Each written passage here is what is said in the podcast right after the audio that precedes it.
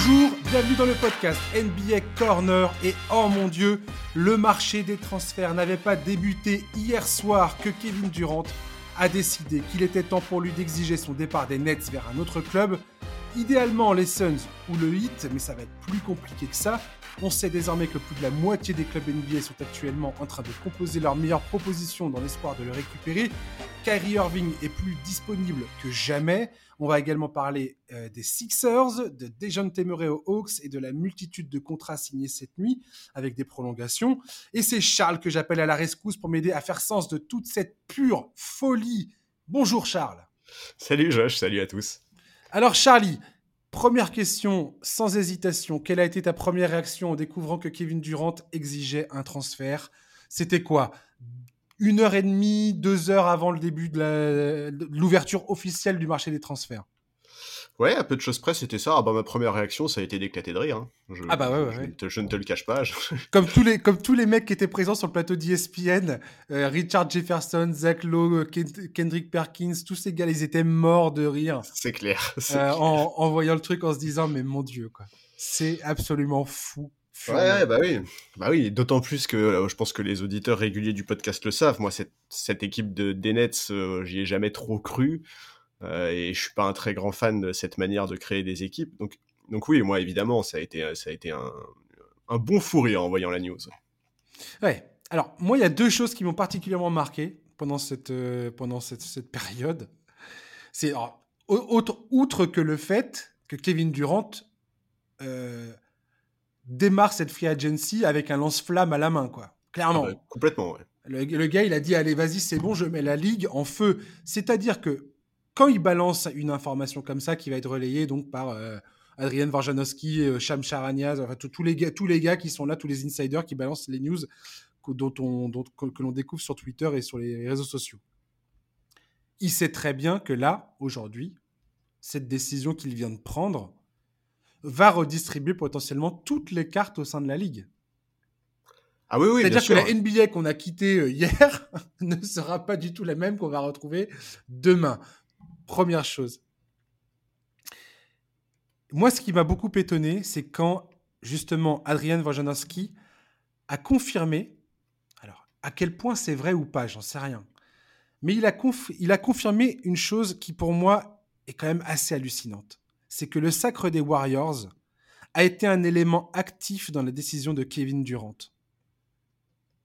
Comme quoi le fait que Golden State, qui prouvait deux ans plus tard que son départ ne changeait rien à leur capacité à remporter le titre, tandis que lui n'a jamais aujourd'hui semblé aussi loin du trophée qu'à euh, l'instant T, et que depuis son arrivée au Nets euh, avec Kyrie Irving, dire ça, ça m'a aussi fait penser à, je sais pas si tu as entendu parler, de ça, mais quand Draymond Green s'est exprimé dans le, il a fait un crossover avec le podcast de JJ Reddick, entre son podcast et le podcast de JJ Reddick, et JJ Reddick lui a posé la question, mais pourquoi Stephen Curry était aussi, euh, était en larmes au moment de, de la, du, du dernier buzzer, au moment où les Warriors sont sacrés champions, pourquoi Stephen Curry pleure à ce moment-là? Et Draymond Green, une des premières choses qu'il dit, c'est à cause. Enfin, il y a ce départ de Kevin Durant qui est dans, toutes les têtes. Et surtout dans la tête de Stephen Curry, qui a, qui, a, qui a ouvert la porte à Kevin Durant à l'époque, en 2016, pour venir rejoindre le club, qui l'a laissé rentrer dans sa maison, comme il dit, hmm. et qui finalement, euh, trois, trois, ans plus tard, dit Bon, bah, finalement, moi, je m'en vais, ça ne ça me plaît plus, je, je me casse. Et le fait que Draymond Green dise ça, dise que cette émotion incroyable qui ressort à ce moment-là de Stephen Curry trouve une, cette, cette origine là-dedans, dans cette histoire-là, ça m'a, ça m'a mis sur le cul personnellement.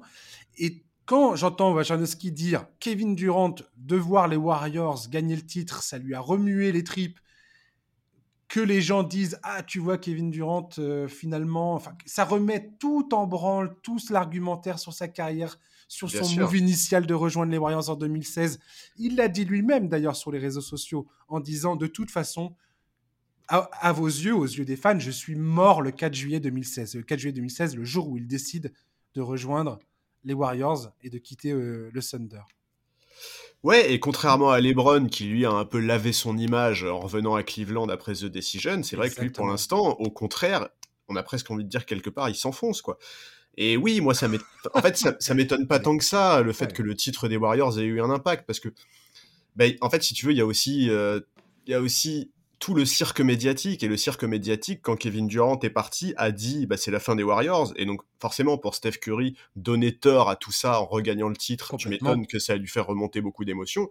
Et là, pour Kevin Durant, bah, en fait, Kevin Durant, en voyant le titre des Warriors, en voyant la presse, les médias, etc., qui, effectivement, comme tu l'as dit, sont beaucoup sur le refrain, bah voilà. Euh, les Warriors, c'est un système, c'est un collectif, c'est une culture et c'est beaucoup plus fort que des individualités comme Kevin Durant. Évidemment que ça doit le titiller, dit c'est normal, c'est normal, enfin c'est normal. Au point d'en arriver là, je sais pas, mais par contre, je pense que c'est normal que ça suscite des réactions de sa part. Bah, c'est normal et en même temps, moi, c'est pas quelque chose qui, que, je trouvais hyper limpide, tu vois. Tu te dis, c'est quand même un mec euh, plusieurs fois, enfin qui, qui est plusieurs fois millionnaire. Ouais, mais l'ego, oui, non, mais bien sûr, mais c'est toujours quelqu'un qui te dit Ouais, mais non, mais moi, j'en ai, au final, je, ça, ça, ça, ne m'atteint pas. Il, a, il avait même pris le temps de féliciter les Warriors, et ainsi de suite. Mais voilà, en fait, tout le, tout le, tout le parcours de sa carrière à Kevin Durant, il va avoir 34 ans là en septembre. Tout ça, aujourd'hui, quand tu, quand tu vas avoir 34 ans, que donc tu arrives sur la fin de ta carrière, et qu'aujourd'hui, moi, clairement, hein, je ne vais, pas, je vais pas vous mentir. Hein. En 2016, pour moi, Kevin Durant, il a raison. À mes yeux, il a raison. Pour moi, il est mort le 4 juillet 2016. En termes de sa place euh, dans l'histoire. Tu vois Clairement, il a pris une décision. Moi, jamais je comprendrais ça. Jamais je serais en mesure de comprendre ça. Jamais de la vie.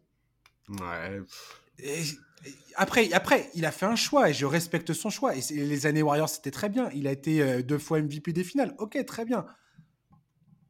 Pour moi, ça, ça, a quand même remis en question son statut de, franchise player, tu vois.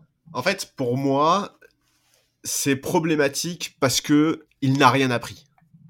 Tu vois, si avoir fréquenté les Warriors, ça lui avait fait comprendre euh, ce que c'est qu'une franchise qui est bien gérée, ce que c'est qu'une équipe collective, ce que c'est que des superstars qui sont pas hmm, égoïstes. Tu vois, s'il avait compris tout ça, et qu'il était reparti avec ça à Brooklyn en disant voilà exactement, je vais essayer de de de, de, prendre ce que appris, voilà, de dupliquer cette culture. Voilà, voilà et pour créer une nouvelle dynastie. Là, au moins, à la limite, et comme tu disais, comme LeBron James, pour laver son image. Voilà, euh, exactement. Pour dire, tiens, je, ou du moins, le, ce, qui peut, ce qui peut encore être sauvé, ce qui peut encore être sauvé. Voilà. Je suis désolé, moi, c'est comme ça que je le vois. À ce moment-là, moi, je me serais dit, bon bah, ok. Euh, il a, au moins, il a retiré quelque chose de cette expérience aux Warriors. C'est pas, il, a, il en a pas juste retiré des titres. Ça va avoir une influence sur la suite de sa carrière. Ça l'a fait mûrir. Attendons de voir. Ah, bon bah, Maintenant, évidemment, là, euh, bah, on a vu qu'il a retenu aucune leçon, c'est clair. C'est pas possible qu'il ait retenu la leçon. S'il avait retenu la mmh. leçon, il aurait empêché Kyrie Irving de dicter sa loi comme il l'a fait.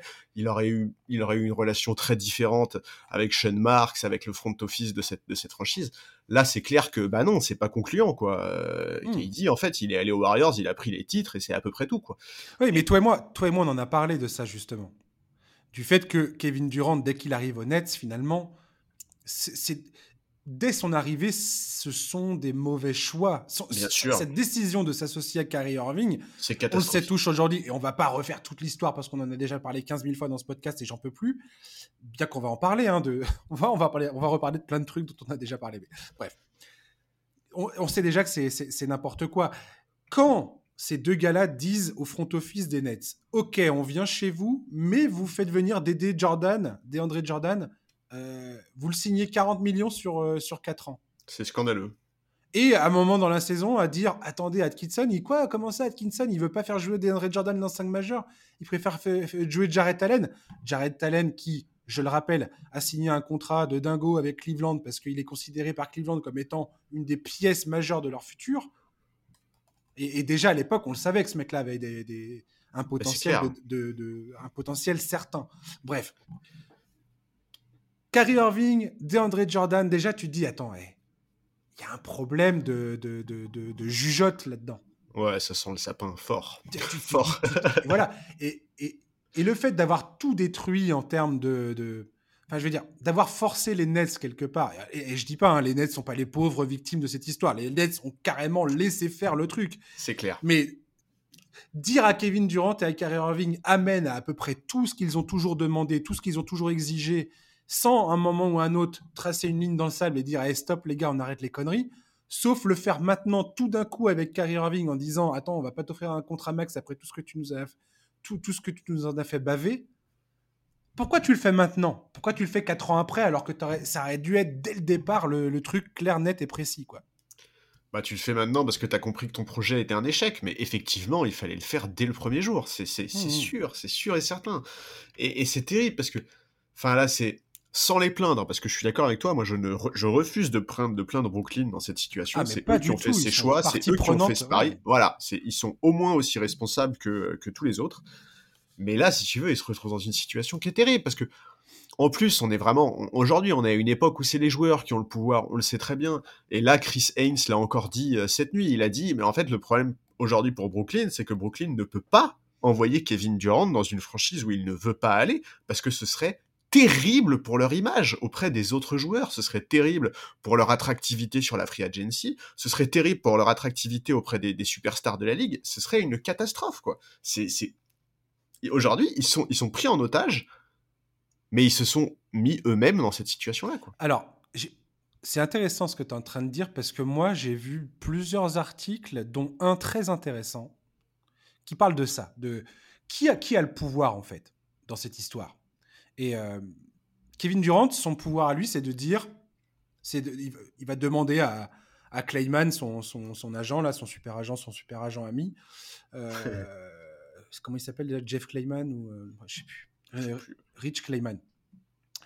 Et il va, il va dire, il va dire, il va faire passer le mot au club, au club qui, qui potentiellement pourrait, pourrait intéresser un deal, avait, intéresser les Nets dans un deal, leur dire ouais, attendez, si vous, si Kevin Durant vient chez vous, je vous préviens, il sera pas motivé pour un iota, vous serez obligé quasiment de le transférer directement. Ce qui va donner des, les, enfin, ce qui va amoindrir l'optimisme et la volonté du club de, sacrifier des jeunes talents et, des assets pour faire venir Kevin Durant. C'est à peu près le seul truc qu'il a en son pouvoir aujourd'hui. Moi, je suis persuadé, à l'instant T, que autant à la fin du week-end, euh, là on, enregistre ce, numéro du podcast, vous le savez, on est vendredi, hein, c'est toujours comme ça qu'on fait pratiquement. C'est cette nuit, euh, samedi, dimanche peut-être, lundi matin, peut-être qu'on aura la nouvelle destination de Kevin Durant et on pourra commencer à analyser euh, le, package qui est parti, patata, qu'est-ce que ça change pour le club qui, qui, réceptionne Kevin Durant, ok. Charles, moi je te le dis, hein, je pense que cette situation peut durer. Je pense que les Nets et Sean Marks peuvent dire à Kevin Durant, tu as signé pour 4 ans, tu n'as pas de clause, de clause de sortie, de rien du tout. Nous, on va pas accepter n'importe quoi pour tes beaux yeux. Je suis désolé. Ben moi, je suis pas sûr. Moi, je suis pas sûr. Moi, non plus, je suis pas sûr. en, fait, je, en fait, si tu je dis qu'il faudrait, il faut, on aurait tort de croire, on aurait tort de croire que ça va se passer en 48 heures cette histoire. Pour moi, potentiellement, ça peut traîner. Moi, je pense que on aurait tort de, de sous-estimer euh, l'influence que euh, la réputation d'une franchise peut avoir sur sa capacité à recruter. Et je pense qu'on n'est pas du tout dans le cas de figure des San Antonio Spurs qui envoient Kawhi Leonard euh, à Toronto alors que lui rêve de Los Angeles parce que les Spurs, mhm. c'est de base une franchise qui n'est pas attractive sur le marché des agents libres. Donc, on n'est pas du tout dans le même cas de figure. Là, on est dans le cas de figure de Brooklyn. C'est une, une, franchise qui est attractive, qui est dans une ville hyper exposée, qui est vraiment une franchise qui peut faire rêver énormément de superstars de la ligue. Je pense sincèrement que si demain Kevin Durant dit à tous ses potes euh, sur le groupe euh, superstar de la ligue WhatsApp là que euh, bah, le front office des Nets ils en ont rien à secouer de, de tout ça et que ils l'ont envoyé dans un endroit où il a aucune envie d'être et où il ne veut pas jouer et que c'est absolument aberrant parce qu'il a 33 34 ans et qu'il a plus beaucoup de saisons devant lui et qu'il ne veut pas être là je pense que ça peut avoir un vrai impact sur les capacités de recrutement des Nets dans les saisons qui viennent. Moi je pense très sincèrement que les Nets sont tellement acculé à ce niveau, de, de à, ce moment de l'histoire, en fait. C'est-à-dire que pour faire venir James Harden, ils ont sacrifié toutes les, tous les jeunes talents et, et plus de 4 ans de pic de draft, avec des pics swap avec Houston. Houston, ils doivent. le front office de Houston ont dû faire péter le champagne hier. Ah, je, j'ose même pas imaginer. Sean Marks et Joe Tsai, le propriétaire, sont on, fait, ce, deal pour James Harden. James Harden, au bout de quelques mois, c'est quand même n'importe quoi quand il pense. On en a déjà parlé, mais ça, reste ça reste complètement fabuleux et, irréel. Mais James Harden a dit OK, euh, votre club, c'est de la merde en boîte. Ce que Kyrie Irving fait, c'est de la merde en boîte. Je veux partir. Faites-moi partir d'ici maintenant. Ils font le transfert, Ben Simmons, tout ça, on, on connaît l'histoire. Ensuite, tu as Kyrie Irving qui donne cette conférence de presse. Je vous réinvite tous à la re-regarder à la fin euh, au moment de l'élimination des Nets, quand il dit ouais, on, va gérer ça en famille, on va reconstruire avec Joe, avec Sean. T'écoutes le truc, le, le mec, t'as l'impression que c'est un scout, un boy scout qui chante Kumbaya avec, euh, avec le front office des Nets. Tout ça pour derrière leur la, la, mettre à l'envers à tout le monde en disant vas-y, je me casse, j'en ai, ça se passe pas comme je veux et euh, j'ai envie de me barrer. Enfin, t'imagines le, nombre de couleuvres que Sean Marks a avalé de la part de Kyrie Irving depuis plus de deux ans. Ouais, et. T'imagines? C'est clair. Non, mais t'imagines? on, on, est, on est proche de l'humiliation publique. Mais non, mais même là, enfin, tu vois, en fait, si tu regardes bien comment ça a été annoncé, la volonté de départ de Kevin Durant, Kevin Durant, il n'a pas été annoncé à son general manager qui voulait se barrer. Non, il, allé il a été voir Joe Tsai, voilà. Et, et, ce que Wojnarowski nous dit, c'est que Sean Marks, dans la foulée, donc, s'est mis à bosser sur un trade, mais qui s'est mis à bosser sur un trade en collaboration avec Kevin Durant et Rich Clayman. C'est, et c'est pour c'est aussi pour ça que moi, je te dis, je, je, pense qu'ils sont pas du tout dans une logique comme Kawhi Leonard, où pour le coup, quand les Spurs travaillaient sur le trade de Kawhi, mais personne du clan de Kawhi n'était, n'était considéré, n'avait, n'avait son opinion, enfin, leur opinion n'était pas mise en avant, n'était pas prise en compte. Je pense que là, la situation, elle est très, très différente. Elle, est, très, elle est très différente, mais ce que, pour terminer ce que j'étais en train de dire, Kevin Durant représente pour Sean Marks la, sa dernière chance, sa dernière chance de ne pas perdre la face. Sa dernière chance de récupérer quelque chose de conséquent. Et c'est sûr et certain qu'ils vont pas vouloir euh, un club qui va leur dire on vous file 5 premiers pics de draft. Non. Les Nets, qu'est-ce qu'ils veulent? Ils veulent absolument rester compétitifs. Ils veulent absolument avoir une, une ou plusieurs superstars dans le package. Parce que, quoi? Parce que leurs prochains pics de draft vont à Houston. Donc ils veulent pas, ils veulent, ils vont pas tanker. Ça n'a aucun intérêt pour eux. Bah non. Donc eux, ils veulent du talent. Sauf que avec tout ce qui s'est passé, notamment, euh, on, va parler plus en détail euh, quand tu veux d'ailleurs maintenant. Euh, non, il y a un autre truc dont je voulais parler avant. Mais quand on entend parler de euh, Kevin Durant veut partir à Phoenix, Kevin Durant veut partir à Miami ou je ne sais où encore, mais il faut bien comprendre que ces clubs-là vont devoir se vider de toute leur substance pour le faire venir. Mais tout à fait. Mais tout à fait. Et ça, pour le coup... Il ira, quoi qu'il arrive, la chance que ce club aille quelque part après, après ça, ou enfin, du moins soit considéré comme un contender, bah, j'ai hâte de voir à quoi ça va ressembler quand les cendres vont retomber parce que. Non mais c'est clair, c'est clair que Sean Marks va trouver de, essayer de trouver des solutions qui, enfin, qui qui permettront de satisfaire le plus de monde possible. les, le joueur une d'honneur pour lui. Hein. C'est une question, d'honneur. Non, mais c'est pour ça. C'est clair que si, par exemple, les Nets ne veulent pas de DeAndre Ayton, dans, dans, dans, dans l'exemple de Phoenix, ils, n'accepteront pas DeAndre Ayton pour les beaux yeux de Kevin Durant et pour satisfaire son, son, son trade. Ça, c'est clair. Ça, je suis d'accord avec toi. Par contre, il a été dit, ils l'enverront pas à Washington, quoi, tu vois. Oui, d'accord. Bien sûr. Bien, bien sûr. Il, il, dit, pendant, avant que Devin Booker signe sa prolongation aux Suns, ce qui l'empêche de facto d'être transféré aux Nets. Ouais, bah Il y a plein de subtilités dans les, dans les, dans les contrats. Là. Euh, Bam Adebayo ne peut pas être transféré directement euh, aux Nets si Miami veut faire le deal. C'est pas possible. Ça marchera pas. Puisque euh, il y, a ce fameux contrat, il a un contrat similaire à celui de Ben Simmons. Enfin, je vous passe les, les, les détails, les, les, détails de contrat. C'est un, un, nom qu'on n'a pas prononcé depuis le début du podcast d'ailleurs, Ben Simmons, mais... Oui, oui, enfin, c'est dingue comment ce mec-là est totalement absent de toutes les conversations qu'il y a eu. C'est clair. C'est pas non plus anormal. Mais ce que je veux dire par là, c'est que, voilà, c'est... Tous ces clubs-là vont devoir trouver soit faire des deals avec de multiples équipes, au moins trois équipes, et perdre des pièces majeures dans, dans l'histoire. J'ai vu certains, notamment dans, sur The Athletic, je ne sais plus comment il s'appelle le, journaliste, euh, Vardon, qui dit par exemple que Miami, c'est pas complètement inconcevable qu'ils finissent par euh, proposer Jimmy Butler. Et il souligne le fait qu'il y a eu cette dispute entre Jimmy Butler et Eric Spolstra à la fin de la saison dernière, avant, les playoffs, et que ce truc-là était peut-être plus grave qu'on l'imaginait, et que le hit pourrait tout à fait un moment ou un autre, euh, en venir à considérer de faire partir Jimmy Butler, qui est souvent blessé et qui est, euh, qui est, pas, euh, qui est pas la personnalité la plus calme du vestiaire. Quoi. Ouais, alors moi, ça, j'avoue, j'y crois pas du tout. Et c'est vrai qu'en tout cas, pour l'instant, ce qui se dit du côté de Miami, c'est que et Butler et Adebayo seraient intouchables, ce qui de toute façon les disqualifierait pour le dossier Kevin Durant. Hein, voilà, exactement. Dans ces cas-là, c'est mort. Exactement. Et l'autre chose qu'il faut ajouter avec Miami, c'est que même si évidemment les Nets ne vont pas euh, échanger Kevin Durant contre 40 euh, pics, ils veulent quand même du pic, et, Miami n'en a pas en fait. Mhm. Miami, euh, c'est très compliqué pour eux d'en donner parce qu'ils en ont, ils ont, ils ont, ils ont quasiment pas, très peu ou pas du tout de premier tour de draft à refiler à Brooklyn. Donc moi, Miami, c'est clair que j'adorerais le voir à Miami, mais j'y crois pas. Et, et c'est vrai que l'altercation entre Butler et Spolstra, moi, quelque part, j'ai un peu envie de te dire que, à mes yeux, euh, les playoffs ont montré que c'était un épiphénomène et que c'était pas quelque chose de très grave. Ah, c'est ce qu'il explique. Il explique que non, justement, dans, son dans, dans l'article de The Athletic.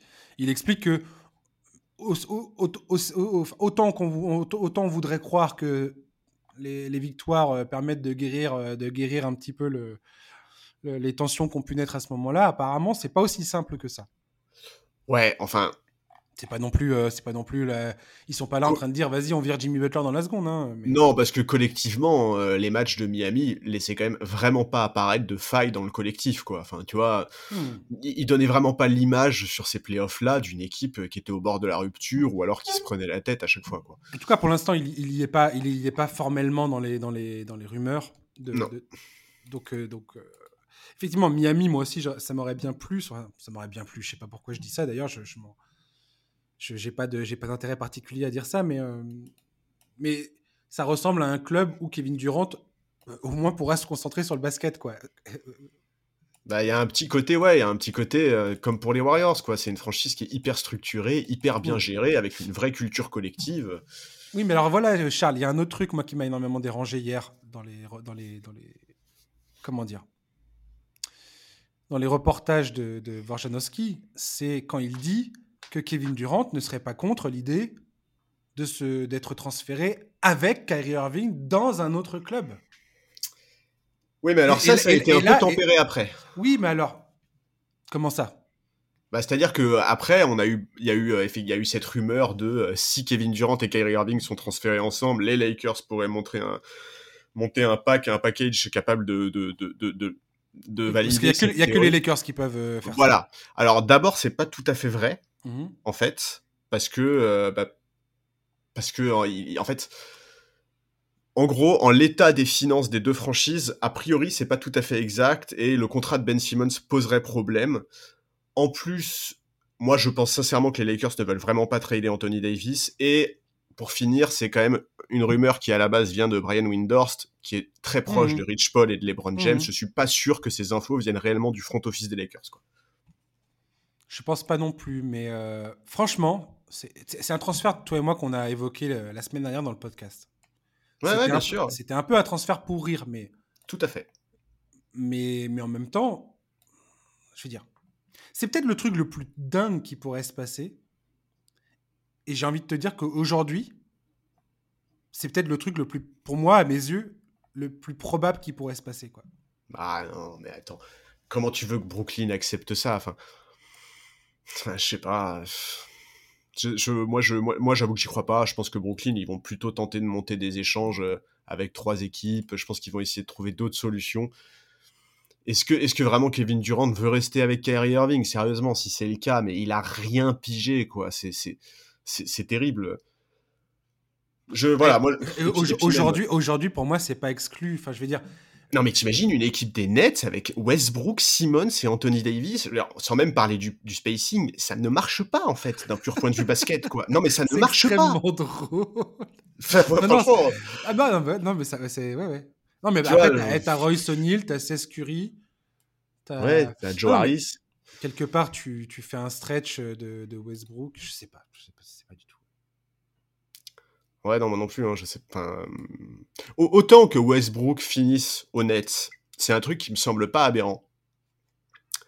Parce que, bah parce que Kyrie Irving est en train de forcer son passage vers les Lakers, ça la plupart des insiders sont d'accord là-dessus, il est complètement focalisé là-dessus.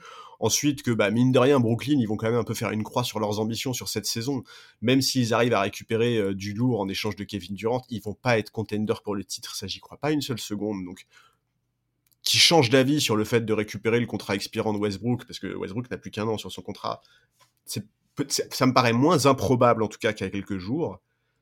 Surtout si les Lakers sont d'accord pour inclure les rares pics de draft qu'il leur reste euh, dans le trade. Mais, euh, mais, mais, par contre, le duo qui arrive aux Lakers, ça, j'y crois pas, quoi. J'arrive pas à y croire. J'arrive pas à y croire. Et puis pour l'image de KD, quoi, ce serait. C'est tellement. KD, j'ai l'impression qu'il y a un moment ou un autre, il va falloir qu'il embrasse euh, définitivement son image de, de, tu vois, de, de, de, bad guy, quoi. De, mais c'est même pas, bad guy, tu vois. non, non, c'est pas, bad guy, mais. c'est même pas un super vilain, quoi. C'est juste un, un gland. Je, sais pas quoi dire, franchement. Il embrasse son image de gland. Et, quelque part, ce serait génial qu'il aille aider LeBron James à aller gagner d'autres titres et pour empêcher Stephen Curry et les Warriors d'en gagner d'autres. Non mais t'imagines les conférences de presse avec KD qui arrive en conférence de presse qui dit non mais vous comprenez, je viens me sacrifier pour permettre à LeBron de continuer à gagner des titres. Et deux jours après, deux jours après, LeBron en conférence de presse qui dit non mais vous comprenez que je sacrifie ma fin de carrière pour ah réhabiliter l'image de ce tocard. Ça, serait quoi le truc? Ça serait complètement fou, on est d'accord? Ce serait, hallucinant. Ça serait, euh, ça serait, ce serait un truc euh, sismique, ce serait. Ouais, bah ce serait très Lakers quoi. Charles, qu'est-ce qui s'est passé le 4 juillet 2016 euh, Il s'est passé la même chose. Il s'est passé non mais il s'est passé il s'est passé ce que ce qu'on a dit tout à l'heure. Kevin Durant est parti aux Warriors. Ah oui. Alors qu'il était dans l'équipe qui était en finale de conférence contre les Warriors, qu'ils menaient 3-1, qui se sont croûtés 4-3. Ah ce serait pire pour moi. Hein. Ah mais ça serait ça serait vraiment pire s'il déboule avec. pour moi, ça serait kiff kiff. Ça serait non. Ça serait dans la parfaite lignée de ce qui se passe depuis, depuis quoi. Franchement, pour moi, ce serait pire parce que. Pour le euh, coup, ça serait, pour moi, pour le coup, ça serait cohérent. Pour le oui, mais ce serait, oui, ce serait cohérent avec les choix qu'il a fait depuis le début de sa carrière. Ça, je suis d'accord. Mais, mais je, mais je trouverais ça pire. Voilà, je, trouverais ça pire parce que, parce que pour moi, quand il arrive aux Warriors, il y a, si tu veux, il y a alors, je sais que ça fait beaucoup excuses et je sais que beaucoup de gens lui pardonnent pas ce choix, mais il y a quand même quelque chose. Euh, il a des choses à apprendre, il a des choses à découvrir en termes de valeurs collectives, en termes de basket, en termes de gestion d'une franchise. Il y a de plein de tu choses. de Kevin Durant? De Kevin Durant quand il décide d'aller aux Warriors, tu vois, tu peux enrober ça, tu peux enrober ça dans quelque chose, tu vois. Ouais, ouais. Mais là, s'il, quitte pour rejoindre les Lakers, il n'y a rien à enrober du tout, en fait. Euh, tu, bah, tu, quittes une super team en, échec pour rejoindre une autre super team en échec. Moi, j'ai fini d'enrober quoi que ce soit. Qui plus est avec LeBron, quoi. Enfin, tu vois, LeBron et KD, avant que Steph Curry shine de manière hallucinante aux Warriors ces dernières années, c'était quand même un peu les, les, les deux grands joueurs de cette génération-là, tu vois. C'était non, ce, serait terrible, ce serait terrible. Mais après, ce serait vraiment complètement l'ADN des Lakers. Et, si Rob Pelinka a l'opportunité de le faire, il n'hésitera pas. Ça, c'est ce que je t'ai dit au podcast la semaine dernière. Rob Pelinka, il sait très bien où il est. Euh, il sait très bien comment fonctionne une franchise comme les Lakers. S'il a l'occasion de faire un ou deux ans ou trois ans de Kevin Durant plus LeBron James, euh, quoi qu'il y ait autour, il le fera. Et LeBron James, s'il a l'occasion de rameuter Kevin Durant et, euh, et Kyrie Irving, ce qui plus que ce qu'il a aujourd'hui sous la main, où c'est quasiment mort qu'il se passe quoi que ce soit si ça reste en l'état. Très bien sûr. Euh, lui, il, va se dire, bah attends, mais c'est peut-être ma dernière. chance. C'est peut-être ma dernière chance de, faire quelque chose, quoi. Ouais, non, mais bien sûr, je suis complètement d'accord. Hein. Pour les pour les Browns, en fait, pour les Lakers, ce, trade fait bien sûr sens, quoi. De toute façon, enfin déjà quand t'es l'équipe de LeBron James, euh, rien que le fait de troquer Westbrook pour Kyrie Irving, bah, ça fait sens d'un pur point de vue basket. Quoi. Hmm. Parce que on vient de parler de Phoenix. Donc Phoenix, ça serait quoi? Ça serait DeAndre Ayton, Michael Bridges, peut-être Cam Johnson, des pics de draft. Il faudrait aussi bouger des, des, mecs comme Chamet ou je sais pas quoi. J'ai regardé les, les, les, détails des contrats. C'est en fait, t'aurais tout d'un coup Chris Paul, donc à 37 ans et euh, et un historique de blessure qui, qui, quand même fait froid dans le dos. Devin Booker et Kevin Durant. Et derrière, t'as quasiment plus rien en fait. Javal McGee est parti à Dallas. Euh, t'as plus d'intérieur, t'as plus de. T'as bah, plus, de, plus de sixième homme de luxe, t'as plus de shooter, t'as plus... T'as quoi? Bah, T'as Jack Roder, t'as. C'est pas sûr qu'ils arrivent à garder Jack Roder. Le Miami est en train de, de, de, lorgner. Euh, ouais. Bah, tu m'étonnes, ouais, pour remplacer PJ Tucker. C'est ça, ouais. Ouais, non, mais ce euh, serait compliqué. Après, après attention, hein, je, je, pense que je pense qu'il y a pas mal de vétérans qui seraient d'accord pour venir pour pas grand chose. Ah, tu vois. Ça serait encore un truc monté de Des mecs comme Otto Porter. Oui, mais bien sûr, mais t'as des mecs comme Otto Porter, etc., qui pourraient être séduits. Mmh. Maintenant, euh, maintenant, moi, pour moi, la piste Suns, elle, est compliquée en fait, parce que j'ai vraiment pas l'impression que les Nets, ils aient envie de récupérer un Ayton au contrat max longue durée au moment d'entamer. Apparemment pas, ouais une nouvelle phase. non, mais en plus, ils ont Ben Simmons, en fait. Ben mmh Simmons, son contrat, il va peser dans le, dans le, dans le, dans le payroll jusqu'en 2025. Donc, est-ce que, même si, évidemment, les Nets ne vont pas lancer une vraie phase de reconstruction, parce que, comme on l'a dit, ils n'ont pas de pic de draft, il y a quand même un petit peu de ça, si tu veux. Tu es obligé de tourner la page. Et donc, sans aller jusqu'à dire que tu repars de zéro et que tu te reconstruis via la draft, il y a quand même un peu de quelque chose comme ça. Donc, est-ce que pour cette phase de semi-reconstruction, tu veux composé avec non seulement le contrat de Ben Simmons, qui est lourd, qui est gros et qui est jusqu'en 2025, et en plus te rajouter un DeAndre Ayton en contrat max, sachant que DeAndre Ayton, il a évidemment du potentiel, etc. Mais enfin, est-ce que en 2022, tu donnes un contrat max à un pivot du profil de DeAndre Ayton? Moi, j'en suis pas sûr. Et je pense que les Nets n'en sont pas sûrs non plus. Et d'ailleurs, ils ont prolongé Nick Claxton.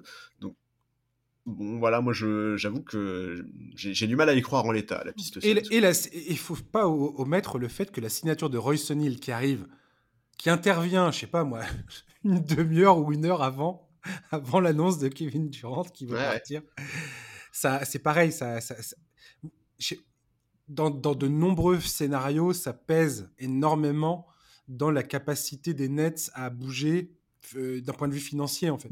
Oui, après, euh, pour l'instant, on est, on est toujours dans le moratorium, les accords ne sont que verbaux et les, contrats ne seront signés qu'à partir du 6 juillet. Mmh.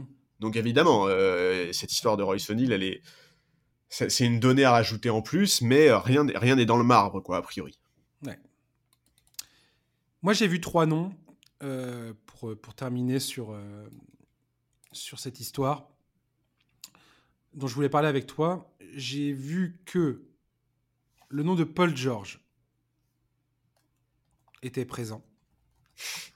J'ai vu que le nom de Jalen Brown, beaucoup plus sérieusement que Paul George d'ailleurs, flottait également dans les, dans les rumeurs de transfert. Et euh, Donovan Mitchell également.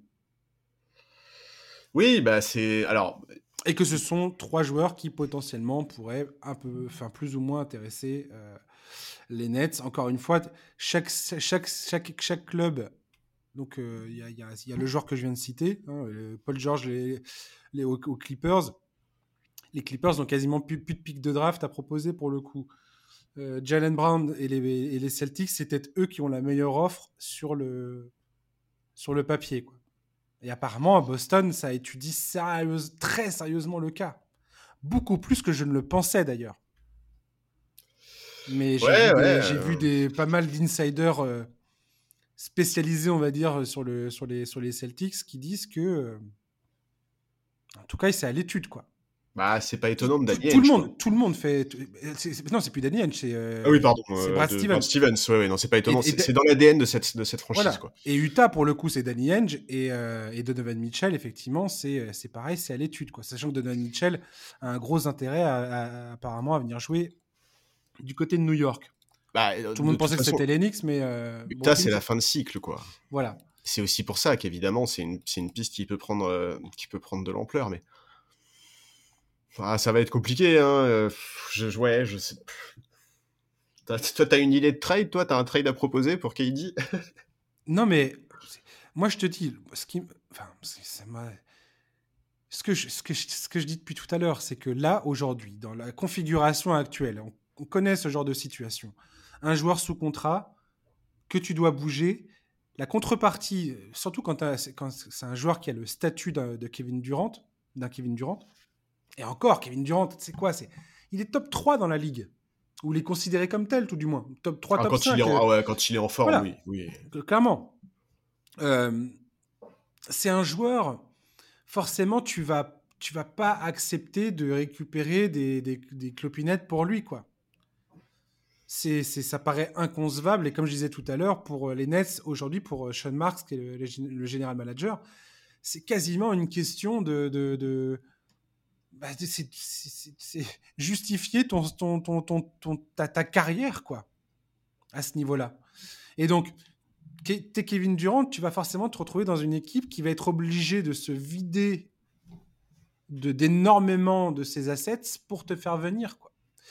Et, et je vois pas bien comment sa situation sera mieux que ce qu'elle ne l'aurait été au Nets. Je tiens à signaler que Kevin Durant, quand il signe l'été dernier au Nets, il signe 4 ans, il n'y a pas de clause, il n'y a rien du tout. C'était quasiment un. voilà, pour moi, c'était un. Il, exprimait sa confiance envers le front office des Nets en disant Moi, je suis prêt à, finir ma carrière chez vous. quoi. Ouais, Qu'est-ce qui s'est passé exactement? Comment ça s'est passé exactement? Qu'est-ce qui a provoqué Qu'est-ce qui a poussé Qu'est-ce qui a été l'ultime déclencheur chez Kevin Durant pour le pousser à en arriver à cette décision? J'espère qu'un jour, on, on, aura une oh idée un peu plus bah, précise. Pour moi, c'est clairement Kyrie Irving qui lui a dit Écoute, mon pote, désolé, mais moi, l'été prochain, je me barre, quoi. non, mais enfin, tu vois, je vois pas ce que ça peut être d'autre, en fait. Mais de toute façon, de toute façon, encore, on peut, on n'a pas parlé de ça, tiens. Le opt-in, euh, quand, quand Kyrie Irving décide d'activer son option pour la saison passée et qui dit euh, On se voit à l'automne. Euh, et on verra bien, on, on verra bien ce que ce qu'on verra, on verra bien ce qu'on verra. Ouais, ok, eh, Charles, jamais les Nets allaient rester les bras croisés en disant on va, on va laisser euh, Kyrie Irving jouer sa dernière année de contrat, puis on verra l'été prochain. Mais jamais de la Jamais. Mais non, mais c'est pour ça que pour moi, le déclencheur du départ de Kevin Durant, c'est qu'il a bien compris.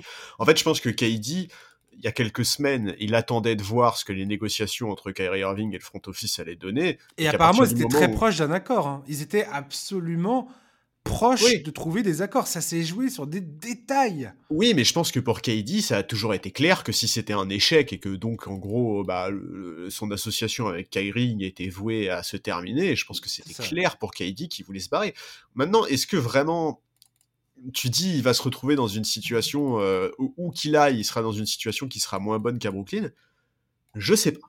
Ça, franchement, je sais pas parce que Brooklyn, collectivement, c'est un champ de ruines, quoi. Enfin, tu vois avec un Kyrie qui fait ce qu'il veut, personne ne comprend ce qu'il a dans la tête, avec un Ben Simmons, personne ne sait où il en est physiquement, personne ne sait où il en est d'un pur point de vue basket. Enfin, tu vois. Moi, je te parle, sur, le, euh, moi, je te parle sur le papier, mais effectivement, là, là, là, c'est devenu un, c'est devenu un asile. Le bah ouais, clairement. Tout à fait. Donc, donc, donc ouais, je sais pas. En tout cas, ce qui est sûr, c'est que toutes les franchises de la ligue vont proposer quelque chose pour récupérer Kylie. Enfin, toutes ou presque, tu vois. Honnêtement, je vois même pas qui ne va rien proposer. Enfin, si les Warriors vont rien proposer, des mecs comme ça, mais. Mais tu vois, même une équipe comme les Nuggets, quoi. Les Nuggets, c'est pas possible qu'ils proposent rien. Bah, les Nuggets peuvent pas proposer grand chose parce que Jamal Murray, il est intouchable. Enfin, il est. Bah, tu proposes un package porteur à Ron Gordon et Mais porteur, c'est pareil. Il a Oui, non, mais bien sûr. Il, il, peut, il peut pas partir. Il a, il a signé son contrat il y a. Il peut pas partir tout de suite, mais il peut partir dans les, dans les semaines ou les mois qui viennent. Voilà. On en revient à ce que je disais tout à l'heure, c'est que ça peut, c'est une histoire qui peut durer largement. Et si ça dure, à ton avis, KD il joue ou pas? Ou alors il nous fait une James Harden, une Ben Simmons, euh, tu vois, il se met de côté. Si on, en a, si on en arrive là, ça va être. Euh, je, je, suis même plus épuisé par les Nets. Les Nets, je, crois qu'il n'y a jamais un club qui m'a autant. Euh, et Dieu sait que les Lakers étaient en compétition avec eux l'an dernier, hein, de oui. Mais entre les Lakers et les Nets, sans déconner, c'était les finales NBA de l'épuisement moral. J'ai jamais vu ça. Bah en tout cas, c'est deux franchises dont on a moins parlé pour le basket que pour les, les coulisses. Quoi. Oui, pour le drama inutile et, fatigant. Euh, de... Franchement, franchement, je... Je, je... te dis, je suis en mode, je suis en mode kamikaze, moi. et j'arrive pas à me dire que le, deal avec les Lakers, s'il y a un deal qui doit se faire rapidement, ça sera celui-ci. Et on sera tous là devant notre écran à dire c'est pas possible, j'y crois pas une seconde. Non, comment ils ont pu faire ça? Je sais pas pourquoi, ça me semble le plus probable en fait. Je vois pas d'autres deals aujourd'hui qui, qui, qui, qui, paraît probable, à part, à part Boston peut-être avec Jalen Brown. Mais faut voir ce qui qu'est-ce qu'ils mettent dans le pack, qu'est-ce qu'ils mettent dans le pack euh, du transfert. Euh. Bah, il y a des, y a des trades à 3, il y a des trades à 3 qui sont pas mal évoqués aussi euh, mmh entre bah, entre Lakers, Phoenix et, Nets et qui permettraient à, à KD d'arriver à Phoenix, à Kyrie d'arriver aux Lakers et dans ce cas-là les Nets récupéraient Westbrook et Ayton. Mais est-ce que vraiment les Nets veulent récupérer, faire une saison avec, un, avec Westbrook et, avec un Ayton qui sera engagé sur 5 ans au contrat max? Que Moi, moi vraiment, je pense que le contrat max pour Ayton, c'est une grosse connerie. Et je pense sincèrement que si, Ayton, si on a si peu d'avancées euh, sur le cas Ayton aujourd'hui, c'est pas pour rien. quoi. C'est que des franchises qui veulent vraiment lui donner un max, je pense qu'il n'y en a pas beaucoup ce qui me dérange en fait dans toutes ces, dans, ces, dans toutes ces suggestions de transfert qu'on voit fleurir un peu partout, c'est qu'à chaque fois on essaie d'imaginer de, de, se faire un kiff avec les Lakers, de se faire un kiff avec, ah bah, euh, avec, Kevin, avec, Kevin, Durant, machin, et on essaie d'imaginer les meilleurs scénarios, d'imaginer un truc hyper clean de leur côté, tu vois, où ça se passe vraiment bien. Mais à chaque fois, si tu regardes du côté des Nets, ce qu'ils récupèrent, c'est euh, c'est juste un enfer, quoi. Mais oui, mais c'est. Ah non, mais attention. Et en fait, en fait, on peut pas. Faut arrêter de voir ça comme ça. En fait, on peut pas voir ça comme ça. Les Nets vont pas. Les Nets n'ont aucune obligation d'accepter un truc qui ne leur convienne pas, en fait. Non, mais les Nets vont quoi qu'il arrive être les perdants du trade. Oui, quoi qu'il arrive. Mais encore une fois, euh, c'est à quoi ça ressemble? Et c'est sûr et certain que ça va, ça va pas être Ayton et Westbrook. Parce que là, tu perds sur toute la ligne, quoi. Ah ouais, grave. Ah oui, mais je suis d'accord, je, suis d'accord. Mais oui, mais est-ce que, est-ce que avec, est-ce que avec Anthony Davis et Westbrook, tu, évidemment, t'es moins perdant, mais es moins perdant parce que tu récupères Anthony Davis et que Westbrook tout d'un coup devient un, expiring contract et donc tu as 47 millions qui disparaissent de, ton compte en banque euh, à la suite. Et je sais même pas quelle proportion du contrat de Westbrook est, est garantie ou pas. Mais euh, oui, oui. C'est faute professionnelle, j'ai pas regardé. Mais ouais, je, sais pas. Non, mais de toute façon, enfin, Davis, j'ai du, du, mal à croire qu'il soit tradé. Déjà, j'ai du mal à croire qu'il soit tradé. Ensuite, pour Brooklyn, enfin, c'est quand la dernière année où Anthony Davis a fait une saison complète, quoi? C'est sûr, mais bon, c'est typiquement, c'est peut-être un des rares joueurs sur lequel encore aujourd'hui probablement tu te dis allez vas-y je tu peux miser ouais je suis je tente je tente ma chance quoi. Ouais ouais ouais. Tout est garanti sur le dernier la dernière année de Westbrook. Donc euh... donc je sais pas. Après tu te dis bon euh, t'as as quoi? T'as Joe Harris t'as Seth Curry t'as Royce O'Neal potentiellement euh... Non, mais après, moi, je, T'as pas Tim Mills qui vient de resigner, enfin, qui, s'est engagé à resigner? Oui, mais, mais je, je crois vraiment qu'en l'état, c'est pas possible. Hein. Je, je, sais plus quel insider, je sais plus dans quel article je l'ai lu, il faudrait que je le retrouve. Je suis vraiment désolé de pas l'avoir noté, mais je crois vraiment qu'en l'état, tu ne peux pas purement et simplement échanger KD et Irving contre Westbrook et, et, Anthony Davis. Je crois que ça colle pas, et je crois que le contrat de, de, de, de Ben Simmons pose problème. D'accord. Donc je crois en fait que tu es obligé de dégager un mec en plus, euh, un mec, un contrat type Seth Curry ou, ou Patty Mills, quoi. Ah oui, oui, c'est sûr que de tout. Ah bah ça, oui, pardon, bien, mais oui, bien évidemment. Quoi qu'il arrive, si ce deal-là, euh, le, straight euh, Davis Westbrook contre Durant Irving, quoi qu'il arrive, ça va demander un nettoyage financier des, deux côtés de dingue et des négociations sur des pics euh, que, viennent de récupérer les Lakers d'ailleurs.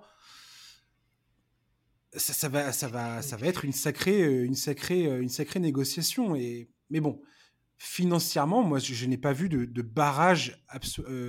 comment dire? Ah non, non, c'est pas. J'ai pas, pas vu d'obstacle infranchissable. Exactement, voilà. C'est pas impossible. Pour parvenir à ce deal. Et à partir de ce moment-là, l'expérience que j'ai de la NBA me dit que S'ils, doivent, s'ils veulent trouver une solution, ils la trouveront. Si c'est possible, ils la trouveront. Ça, c'est sûr. Quand il y a une volonté, il y a une solution. Ouais, ce serait, ce serait vraiment hallucinant. Enfin, c'est le truc tellement le plus dingue auquel je puisse penser que je me dis que c'est tout à fait le truc qui va se passer. Quand Kevin Durant signe aux Warriors en 2016, je te promets, hein, Charles, moi j'étais fan du Thunder, mais euh, je regardais mais tous les matchs, tous les matchs, tous les matchs depuis la saison 2009-2010. Je regardais tous les matchs de cette équipe. T'as toujours été fan de Westbrook. Mais n'empêche que Westbrook, dans cette, dans, cette, dans cette finale de conférence face aux Warriors, il était exemplaire et que euh, quelque part, il avait fait sa part du deal, j'ai envie de dire. Même s'il faisait des conneries, beaucoup de conneries, euh, il avait fait sa part du deal. Quoi. Bref, on va pas revenir là-dessus. Mmh. Mais quand je me souviens de quand je voyais les rumeurs annonçant la, le potentiel, la potentielle arrivée de Kevin Durant aux Warriors, je m'étais dit, mais jamais de la vie, ça ne se passera. Ça me semblait, Charles, ça me semblait absolument inenvisageable. Je m'étais dit, c'est tellement fou que je comprends même pas pourquoi les gens sont, sont là à discuter sérieusement de cette option. C'est vrai.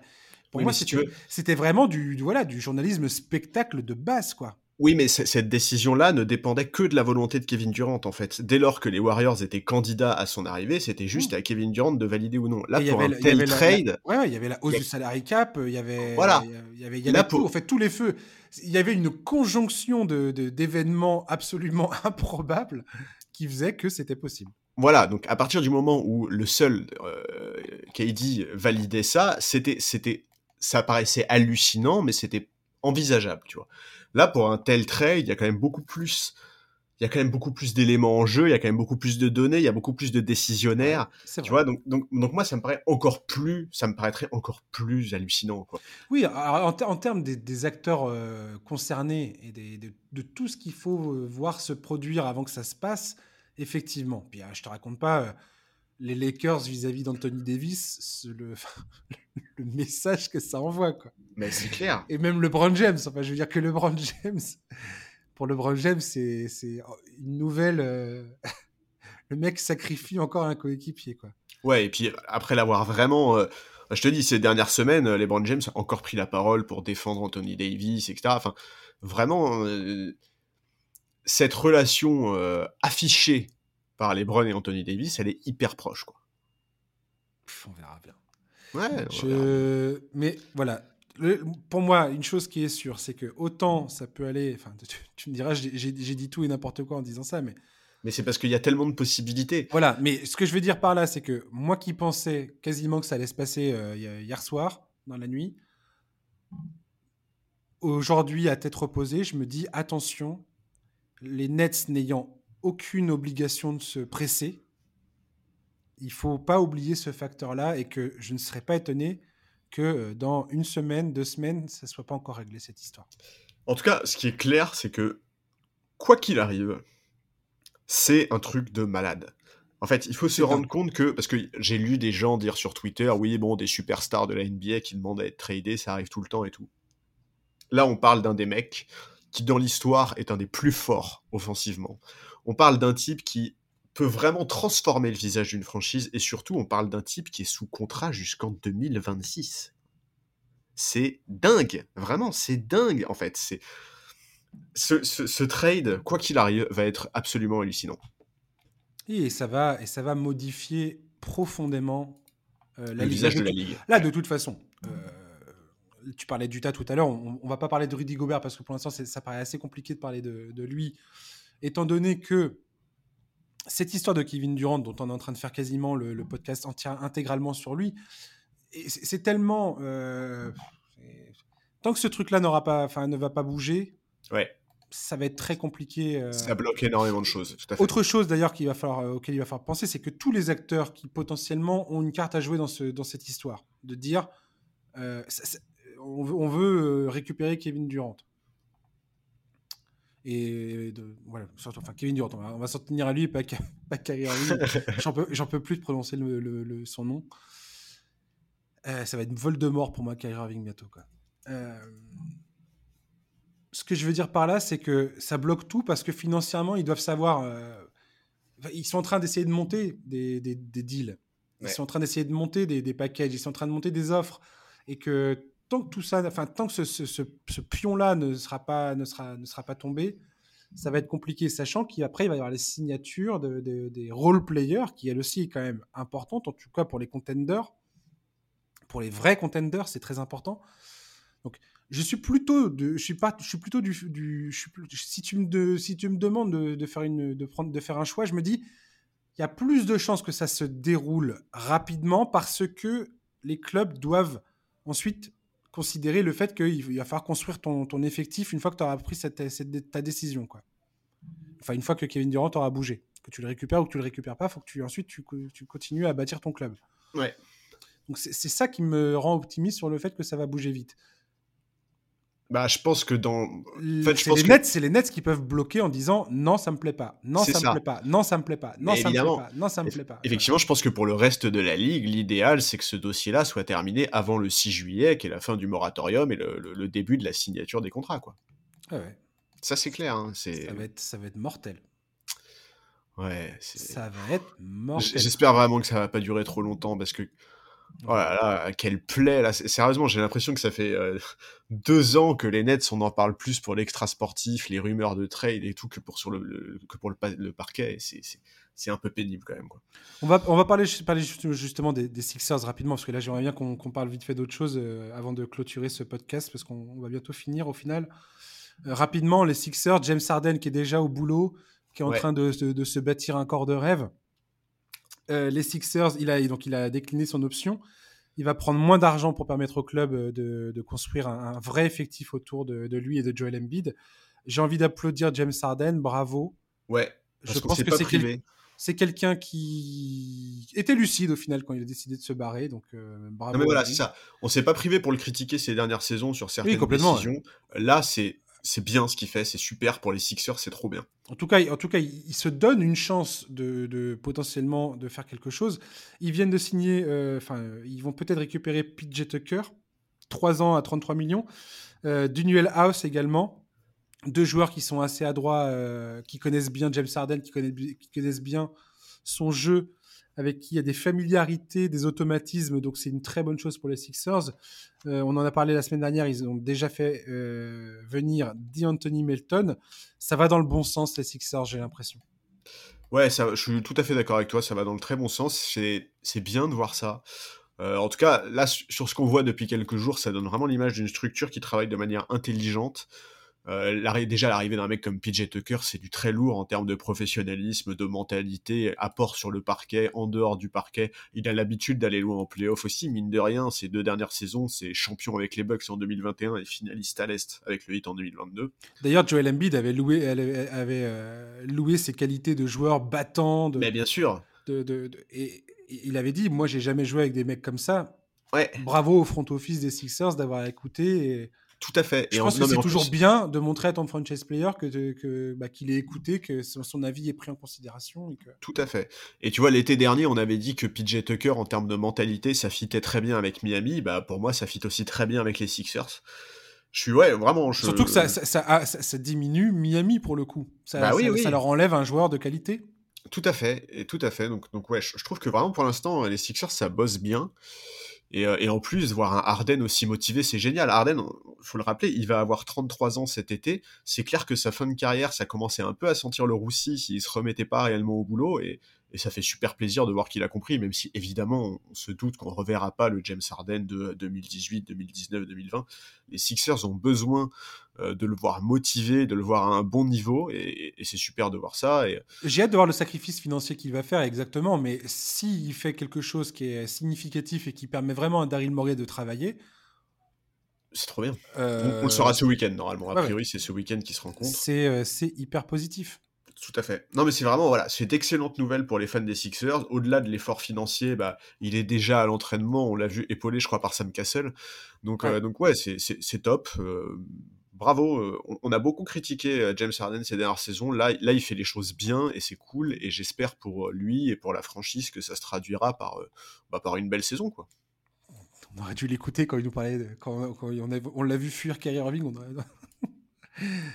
ouais, après, lui aussi, il n'a pas été irréprochable mais je rigole, mais, hein. mais, complètement. mais effectivement, Kairi a l'air d'être encore pire. Et mais ça, complètement. C'est dingue. Je, renie pas du tout ce qu'on a dit. Et, ce qu'on a dit sur lui par rapport à ses performances en playoff, tout ça, moi, je continue à maintenir ce que j'ai toujours dit. Donc, euh, pour moi, ça, enfin voilà, les Sixers dépendent aussi de, de, plein d'autres choses. Mais bon, en tout cas, ça va. C'est moi ce que je suis en train de dire, c'est que ça va dans le bon sens.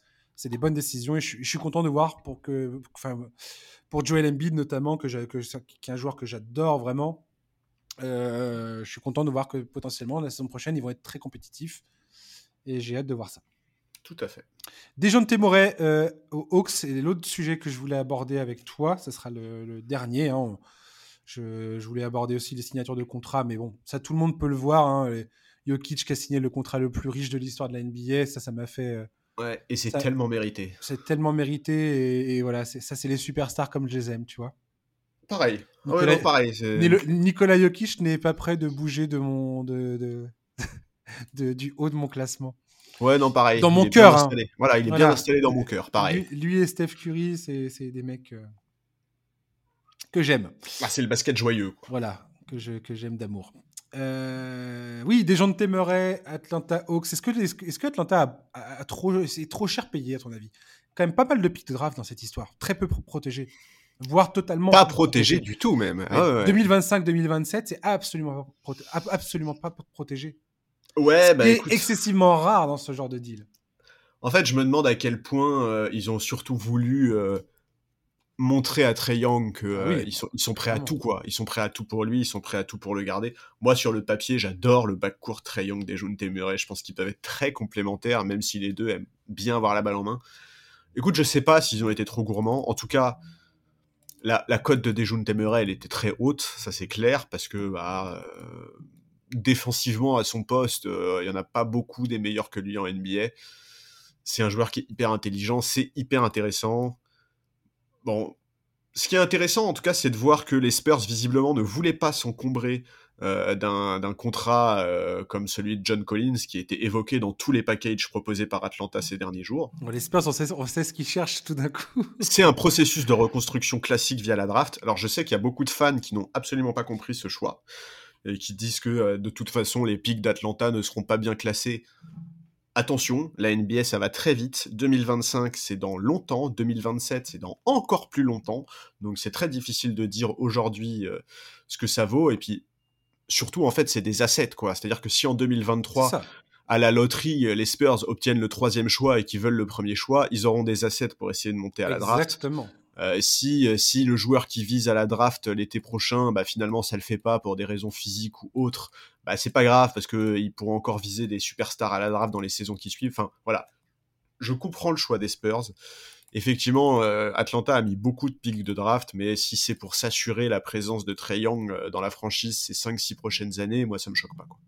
Oui, complètement. Puis il répond à des besoins clairs et, clairs et précis du côté des Hawks, bah défensivement surtout moi, ce que je comprends pas côté Hawks, c'est justement où ça va. Enfin, qu'est-ce qu'ils vont faire avec John Collins et il y a plein d'autres décisions à prendre maintenant qu'ils ont fait ça. Donc, euh, je vois bah, pas surtout où, où, ils, veulent aller, quoi.